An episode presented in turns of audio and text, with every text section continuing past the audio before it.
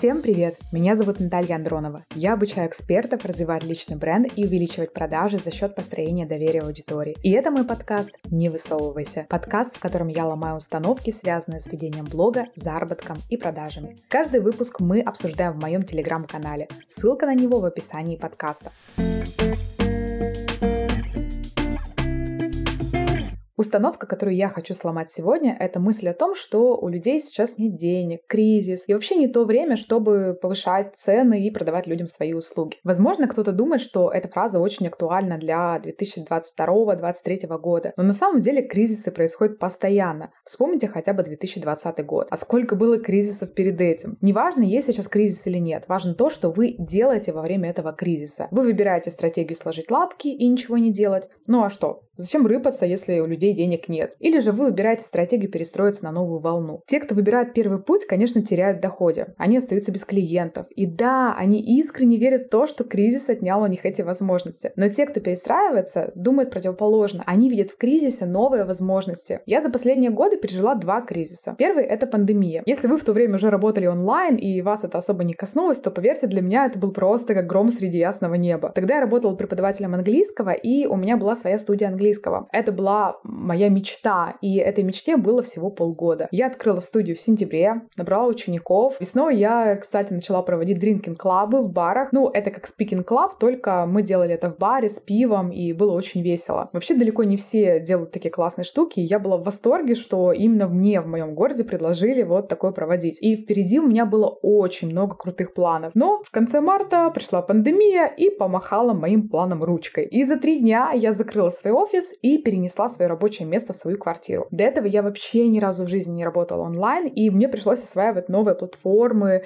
и перевести 30 учеников на эти платформы. Вот так вот за три дня моя жизнь просто перевернулась полностью, и я оказалась заперта в квартире на два месяца. Но во что это в итоге вылилось? А вылилось это в то, что в мае я уже запустила свой первый вебинар по личному бренду. И 31 мая я приняла решение, что я больше не хочу преподавать английский. Я хочу создавать продукты по личному бренду. И я рассталась учениками. И знаете, я не могу не думать о том, а что бы было со мной, если бы пандемия не наступила. А вдруг я бы все еще преподавала сейчас английский в своей студии и зарабатывала бы 100 тысяч рублей в месяц. Наверное, не все могут это понять, но лично я очень благодарна тому кризису, потому что я выбрала стратегию перестроиться. И в итоге я сейчас нахожусь здесь и записываю этот выпуск для вас, моих слушателей. Второй кризис наступил примерно год назад, и в какой-то степени он продолжается до сих пор. Этот кризис, конечно же, дался в сотни раз тяжелее по психологическим причинам, но спустя несколько недель, несмотря на то, что было, конечно, все равно тяжело, я все же выбрала стратегию перестроиться. И если говорить про рабочую сферу, то я тогда записала дополнительные уроки для учеников, которые у меня тогда проходили курс по продажам. Я продолжила вести другие соцсети. К счастью, я тогда уже давно понимала, что нельзя складывать яйца в одну корзину, и к моменту этого кризиса у меня уже тогда был TikTok, Telegram и YouTube. Я купила подписку на хороший VPN на год вперед. Вместо таргета я стала снимать Reels я продолжила запускать свои обучения и так далее. И в то время, когда очень многие эксперты ушли из Инстаграма, и мне, кстати, до сих пор иногда в Телеграм-канале в комментариях пишут, Наташ, а скажите, пожалуйста, а Инстаграм вообще жив? Там люди что-то еще покупают? Другие, те, кто не ушел, они увеличили свой доход. Парадоксально, но я в тот год, когда Инстаграм был заблокирован в России, заработала в два раза больше, чем в тот год, когда он работал. В этом году, разумеется, эти цифры будут еще выше. Подытожу то, что я хотела сказать сказать про кризисы. Эксперты во время кризисов делятся на две категории. Это те, кто теряет возможности и падает в доходе, и те, кто видит новые возможности и растет. В какой группе быть, решаете только вы сами. Все зависит от ваших действий и намерений.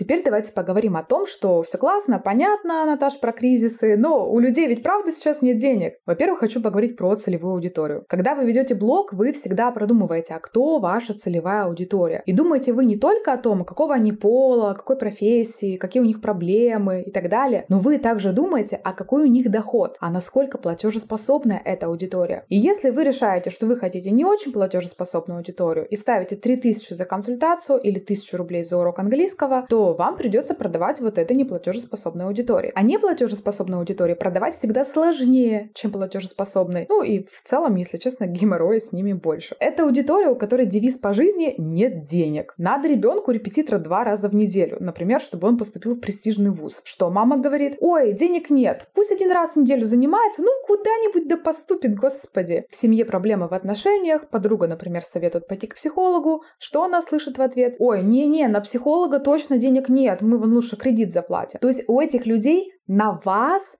денег нет. И как бы вы ни плясали с бубном и не продавали свои услуги, каким вы ни были бы там крутым специалистом, но эти люди всегда выберут в этом месяце купить новый комбинезон сыну, нежели чем пойти к вам. Возможно, кому-то сейчас кажется, что все люди именно такие и есть, и платежеспособная аудитория — это что-то из разряда бога. Ну, типа все о нем говорят, но никто его не видел. Но я задам вам классный вопрос. Если дорогих клиентов не существует, то кто тогда покупает у ваших конкурентов, чьи услуги стоят в несколько раз дороже ваших. Кто?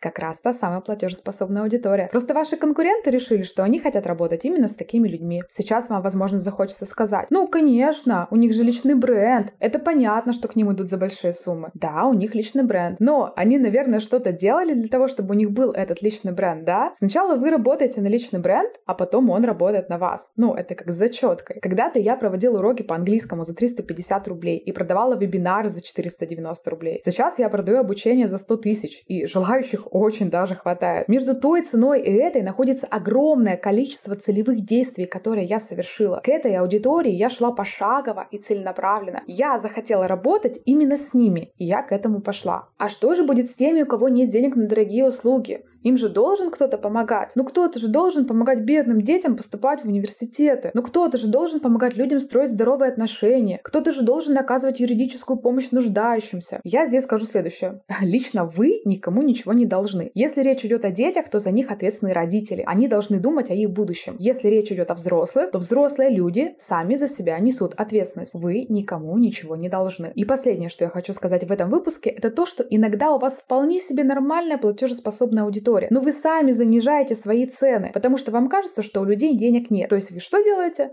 Додумываете за своих клиентов. Но знаете, что здесь самое интересное? Что вот те репетиции, которые вы прокручиваете в голове, что вы там типа сообщаете стоимость, а они говорят, мол, нет, мы это не потянем, у меня там ипотека и так далее. Эти репетиции, они, скорее всего, никогда не произойдут. Вероятность того, что этот сценарий в вашей голове произойдет на самом деле в реальности, это 0, запятая, очень-очень много нулей, 1%. Но вы вместо того, чтобы сделать действие в реальности и узнать настоящий сценарий, предпочитаете прокручивать прокручивать вымышленные сценарии в своей голове, которые, скорее всего, никогда не произойдут. Энергии тратится много, времени тратится много, выгоды ноль.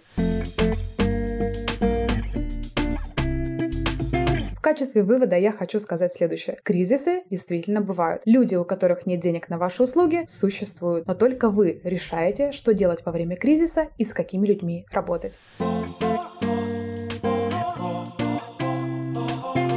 Спасибо, что прослушали этот выпуск моего подкаста и встретимся с вами через неделю. В следующую пятницу мы обсудим комментарий. Сейчас я его прочитаю. Вроде бы мы ведем блог, чтобы много зарабатывать, а на самом деле приходится пахать и быть в рабстве алгоритмов Instagram. Если вам интересна эта тема, тогда не пропустите новый выпуск. Ставьте оценки в Apple подкастах и сердечки в Яндекс Музыке, оставляйте комментарии и делитесь инсайтами и конспектами в сторис. Это очень сильно поможет моему подкасту расти. Жду вас в моем инстаграм, ссылки на него в описании к выпуску.